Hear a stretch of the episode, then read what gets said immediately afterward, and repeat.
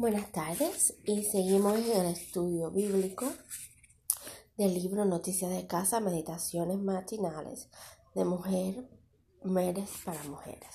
Y creo que es un hermoso libro que a cualquiera que me escuche le encantaría aprender de él. Y dice, tú guardarás en completa paz aquel cuyo pensamiento en ti persevera, porque en ti ha confiado. Eso son para eh, Isaías 26.3. Qué maravilloso que tener paz en el pensamiento, porque en Dios he confiado. Ahora mismo yo acabo de un testimonio de vida, ¿no? Yo soy muy transparente. yo estoy deshabilitada, ya lo he hablado antes, tengo una hija, soy madre soltera. Vivo en casa de de mi familia, pero pago renta, pago comida. Y sabemos que cuando tenemos hijos, eh, los niños les gustan mucho los, las confituras. Les gustan mucho las papitas, los refrescos, el quesito, el helado, porque son niños en fin, ¿no? Y la comida está bastante cara en el mercado. Y me tengo que gastar mucho, mucho dinero en comida. Dinero que que a lo mejor lo podría ahorrar para el carrito de mi hija, la universidad, para el futuro, y, o dinero simplemente que a veces no alcanza, porque eh, debido a, a, mi manía, yo, a mi enfermedad, eh, yo tuve un tiempo que, que gasté mucho dinero en cosas innecesarias y, y tengo un poco de deuda. entonces aplico para el gobierno para asistencia del Medicaid de mi hija y de Food que nunca me han dado a pesar que estoy deshabilitada. Yo creo que nunca me lo han dado. Y yo pienso que, que yo lo necesito. Y lo necesito, entonces vamos a esperar porque en Dios confío y en paz estoy. Y ojalá, ojalá que me lo den para, no para mí, sino para mi hija. Está cayendo un agua en cantidades. Aquí empezó a llover ahora en este momento. Sino para la niña. Yo apliqué para las dos, pero ah, yo no lo necesito. Aunque me da mucha hambre a veces las pastillas y comemos bastante, pero sino para, para mi hija sí me gustaría que puede tener esa ah, ayuda. Porque mi niña... Eh, solo tiene 13 años y está en una edad muy difícil, que es la edad de la adolescencia, la edad del desarrollo, la edad donde come muchísimo. Y no solo yo, sino todo el que necesita ayuda aplica. Y yo por estar deshabilitada no tengo más opción que vivir de, la ayuda del gobierno de disability y la ayuda que me da el gobierno, ¿no? y en el nombre de Dios, Esperemos que sea así todo, porque el tiempo de Dios es perfecto, ¿no? Y en Él confío y en paz vivo, como dice Isaías 26.3. Y vamos a ver, a leer la lectura que dice dilación. A lo largo de mis años de desarrollo y en mi vida adulta, mi madre muchas veces me dijo, nunca dejes para mañana lo que puedes hacer hoy. Mañana tal vez nunca veas la salida del sol. No sé de dónde sacó ese dicho, pero ha demostrado ser cierto. Quizás observó que yo siempre posponía las cosas que tenía para hacer. Soy una de esas personas que tiene que meditar las cosas antes de tomar una decisión. Mientras tanto, se pasan el tiempo y las oportunidades. La construcción de la iglesia a la que asisto se terminó recientemente y se, decidió tener una gran celebración de apertura. Esto significaba bastante gasto y se hizo un esfuerzo para solicitar donaciones. Envié cartas a amigos lejanos, pero debido a que el tiempo apremiaba, decidí entregarles cartas a mis vecinos personalmente. Me impresionó visitar a una vecina en particular. Cuando pasaba por su casa en mis salidas, Miraba y pensaba, tengo que pasar por allí, pero nunca lo hice. Siempre era, lo haré mañana, pero él mañana nunca llegó. Una mañana mientras salía de casa para hacer diligencias, decidí, hoy a la vuelta me detendré. Incluso tomé un ejemplar del camino a Cristo conmigo en caso de que no le hubiese dado uno anteriormente. Mis intenciones esa mañana fueron todas buenas. Incluso sentí un fuerte impulso del Espíritu de tu Santo para visitarla.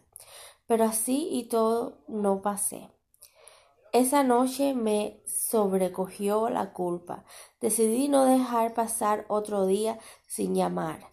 A pesar de lo tarde que era, me alegro de, de haberlo hecho. Cuando su esposo respondió al teléfono, pregunté, ¿puedo hablar con Félix? Ella ya no está aquí, respondió. Se fue ayer. Yo no capté lo que quiso decir. Al reconocer la vacilación de mi voz, agregó, falleció ayer. Nunca dejes para mañana lo que puedes hacer hoy. Podría ser el último día de alguien, o podría ser el tuyo o el mío. Señor, por favor, ayúdame a ser obediente al Espíritu Santo y a no dejar pasar la oportunidad de servir a los demás mientras aún hay tiempo. Amén. Eso es lo que acabo de pensar cuando estaba llenando la aplicación. ¿Sabes? Llamé por teléfono, no podía conectarme y dije, déjame tratar de hacerlo a través de, del internet. Y pude entrar, pude aplicar y dije, no voy a dejar esto para mañana. Yo, yo solamente estaba tratando de aplicar para Medicaid de mi hija. Pero dije, no, también voy a aplicar para la comida porque quién sabe si, si me dan la oportunidad y califico. Y si lo dejo para mañana o para otro día o para nunca, nunca voy a saber si me van a dar la ayuda o no. So dije, voy a aplicar porque intentando uno nunca uh, sabe. So, que todo quede en la mano de Dios. Y si pienso en el aquí, en el ahora, enseñado por la psicóloga que me trata y enseñado por, por los versos bíblicos y por la iglesia también en la Biblia, Em, vivir el aquí y el ahora. Y, y lo dice aquí en este devocional. Y no dejes para mañana lo que quieras hacer hoy. Yo estoy enferma, tomo muchas pastillas y lamentablemente no sé qué va a pasar conmigo mañana. A veces me siento bien, otras veces me siento mal, pero tengo y confío en Dios que siempre voy a estar bien y voy a poder ver a mi hija crecer y voy a poder ver a mis nietos, pero me da mucho cansancio. Hay veces que estoy activa, pero otras veces estoy decaída y, y las pastillas que tomo son fuertes, son bien fuertes y ahora me duele un poco la vista y de estar llenando sobre el teléfono, so ya me estoy poniendo mayor también y estoy entrando en una etapa donde ya casi me tocan los espejuelos. Así que eh, vamos a hacer hoy lo que querramos, lo que sentimos, lo que amamos, porque mañana no lo sabemos. Así que mi hija está durmiendo y en cuanto se levante le voy a preguntar, ¿qué quieres hacer hoy, mi vida? Y, y lo que ella desee lo haremos, aunque no tenga dinero en la cuenta de banco hasta miércoles. Pero también tengo un perrito que es parte de mi vida y ha sido parte de mi terapia.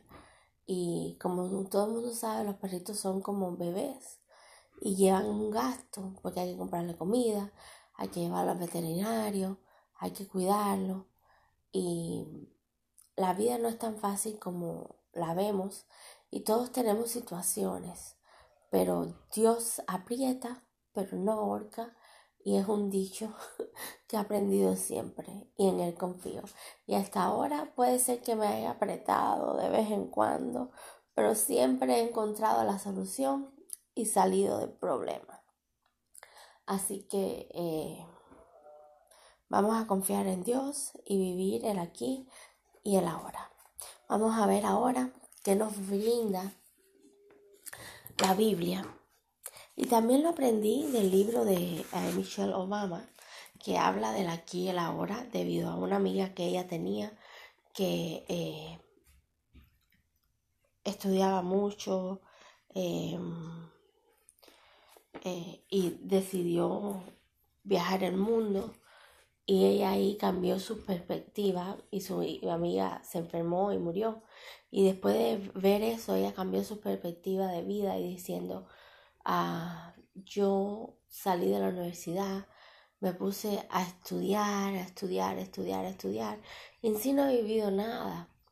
So, al ver a mi amiga enferma en cama, yo voy a hacer, empezar, en otras palabras, empezar a vivir el aquí y el ahora, ¿no? En lo poco que pude leer del libro, porque em, no estaba ah, muy bien de concentración. Ok, vamos a leer a la predicción del sitio de Jerusalén, Ezequiel 4, y dice así, Tu hijo de hombre, tomate un adobe y ponle delante de ti y diseña sobre él la ciudad de Jerusalén. Y podrás contra ella sitio y edificarás contra ella fortaleza y secarás contra ella balu arte y pondrás delante de ella campamento y colocarás contra ellas arietes alrededor.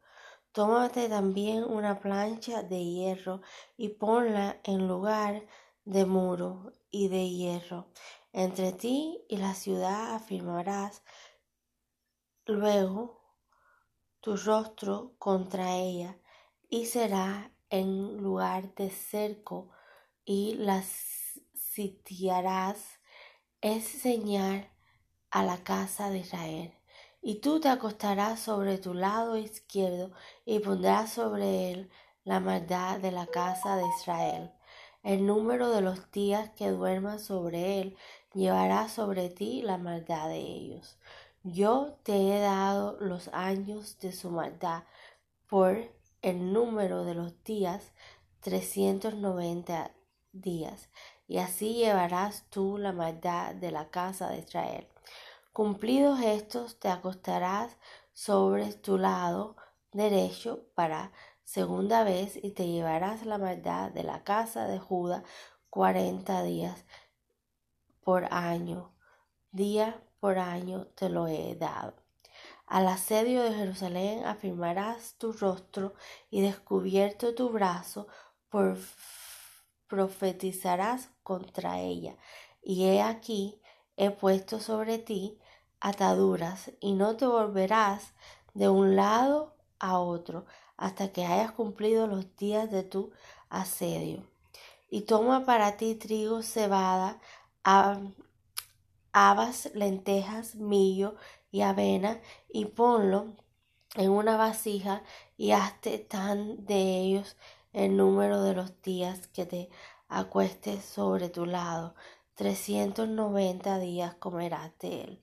La comida que comerás será de peso de veinte ciclos al día de tiempo en tiempo la comerás y beberás el agua por medida, la sexta parte de un him de tiempo en tiempo y la beberás, y comerás pan de cebada cocido debajo de la ceniza, y lo cocerás a vista de ellos al fuego de excremento humano. Y dijo Jehová, así comerán los hijos de Israel su pan inmundo entre las naciones a donde los arrojaré yo. Y dije, ah Señor Jehová, He aquí que mi alma no es inmunda, ni nunca desde mi juventud hasta este tiempo. Comí cosa mortecida, ni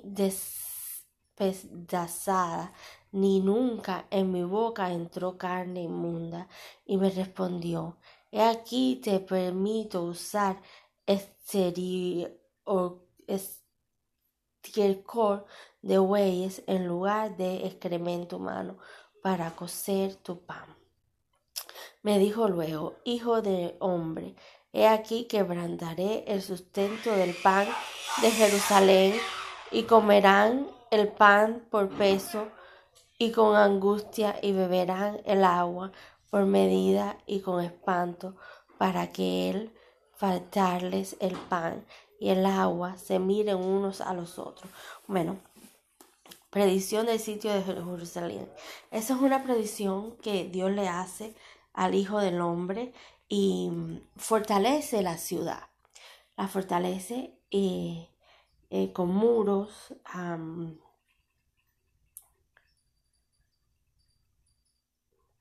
que pondrá delante de un campamento y está y, la, y está tan enojado con la ciudad de Jerusalén y la ciudad de Judá que los va a maldecir, lo está maldiciendo de alguna forma, que le dice comerán excremento humano, porque no le daré pan ni comida debido al comportamiento que la ciudad está pasando.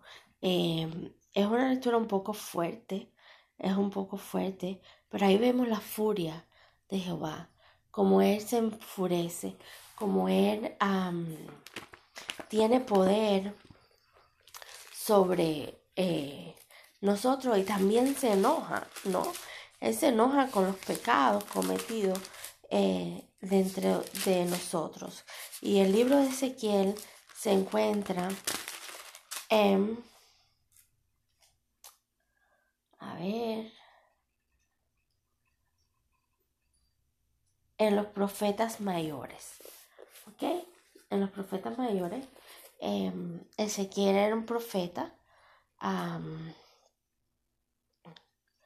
y Jehová le dice la predicción de lo que puede pasar con el pueblo de Jerusalén y Judá y le, y le dice, dormirá de este lado tantos días para limpiar el pecado de la ciudad y dormirá del otro lado tantos días para limpiar al pueblo inmundo que existe en la ciudad de Judá en la ciudad de Jerusalén. Y vamos a ver quién era Ezequiel. Ezequiel fue llevado cautivo a edad muy temprana con el resto del pueblo de Judá, antes que Jerusalén fuera sitiada y destruida, tal como él había predicho. Sus profecías están llenas de visiones extrañas y difíciles de entender. Sin embargo, las descripciones del pecado de la nación son muy claras. Aún después que Jerusalén fuera conquistada, sus habitantes no se arrepentían de su maldad, sino que continuaban desobediendo al Señor. En la visión del valle de los huesos secos, Ezequiel nos recuerda que solo Dios salva.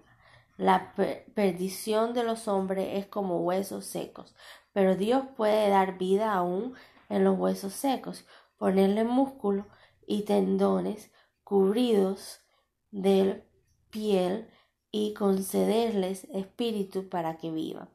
El libro termina con la esperanza de un nuevo templo donde la gloria de Dios habitará con su pueblo. Así que en esa parte que leímos fue la destrucción del pueblo de Judá, del pueblo de Jerusalén, cómo Dios lo iba a hacer, cómo Dios mandó a Ezequiel a que lo hiciera y todo lo que le iba a hacer al pueblo de Jerusalén y al pueblo de Judá. Y pero termina con la esperanza que ese pueblo eh, después que reconstruyan un nuevo templo termina con la esperanza de eh, de un nuevo templo donde habitará Dios y no dioses ajenos.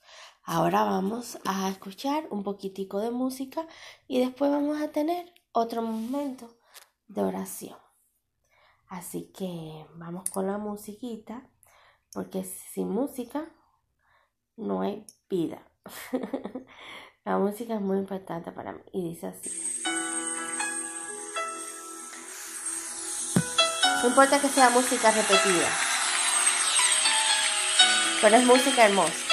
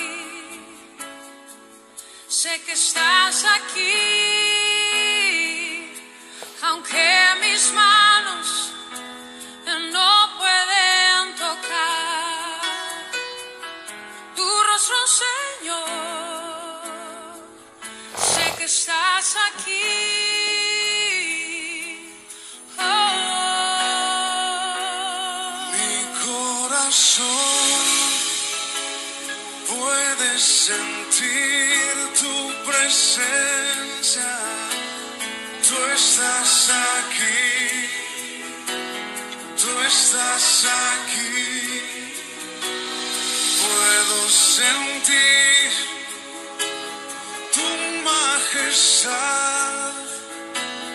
Tú estás aquí. Tú estás aquí.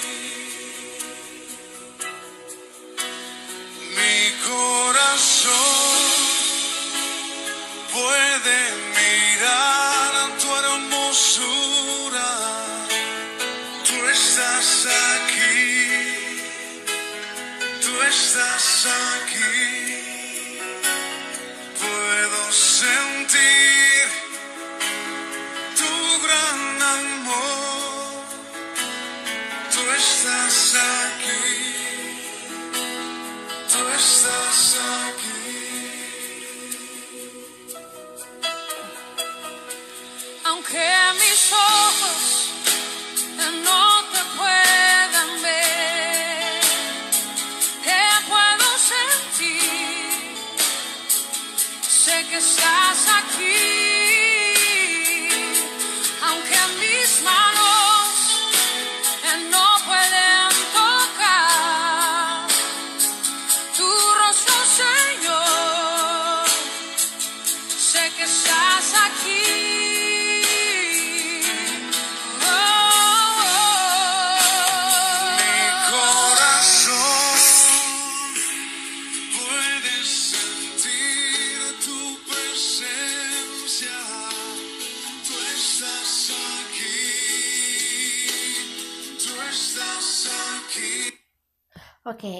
Quiero play mi canción favorita en este momento cristiana, que desde que la, la descubrí en la iglesia me deslumbró muchísimo y creo que es bella y quiero oírla y a la vez que la oiga la voy a compartir con ustedes porque ustedes están ahí, ¿no? O cualquier persona que me oiga, no sé, si no se queda grabado, como sea. All year long.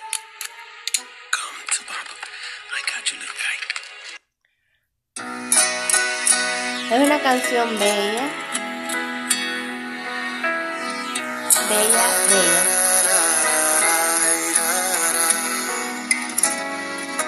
Y todas las conocen. Contigo, que me sacas de cualquier problema. ¿Cuánto es que merezco ser tu amigo? Que en vez de darme un castigo, si he caído tú me alientas. Cuánto quiero yo que te aparezcas ante quienes te han desconocido. Cómo hiciste las estrellas que en Discovery lo cuentan, pero no me ha convencido. Señor, yo te amo. te amo, Te necesito. te amo. No sueltes mi mano, que yo solo quiero seguir tu camino.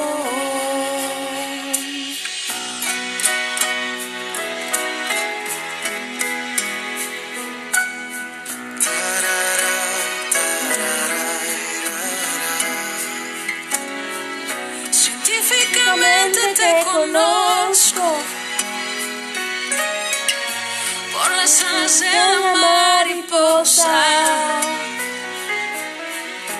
Que aunque le he buscado el fundamento, no he podido echar el cuento de por qué besa la rosa. Cotidianamente te persigo. Y si quiero yo que vuelvas pronto. Eres el autor del universo. Y te estamos esperando. Para el autógrafo y la foto. Te amo, Señor, yo te amo. Te amo y te necesito.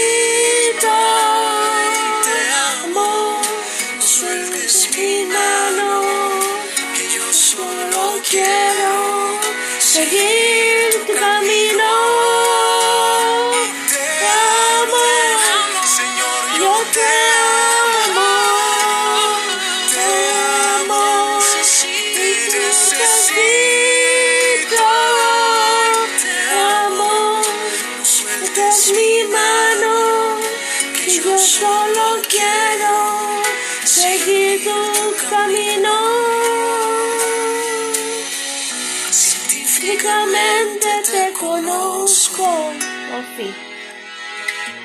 por las alas De la mariposa. Qué bella canción. Que Dios lo bendiga y tengan un día hermoso y vamos a orar de nuevo. Señor y Todopoderoso, gracias por esta lluvia constante que no ha acabado de parar y no va a salir el sol hoy por lo que parece, pero nos has dado un cielo nublado y lluvioso. Gracias por ah, podernos dar la valentía de seguir orando en comunión por aquellas personas que se encuentran enfermas, que se encuentran en este momento en un hospital o que en algún momento han fallecido porque ese ha sido tu propósito. Ahora quiero que aprendamos cada uno de los cristianos, cada una de las personas del mundo, cada una de las personas que me ven y me escuchan, Señor, eh, o que me escuchan, mejor dicho, que aprendamos a vivir el aquí y el ahora porque el futuro no existe. Y aprendiendo a vivir el aquí y el ahora como tú nos enseñaste, vamos a, gozar más de tu gloria, de tu amor y de tu vida. Gracias por este día de nuevo maravilloso. Acompáñanos durante el día en tu nombre. Amén.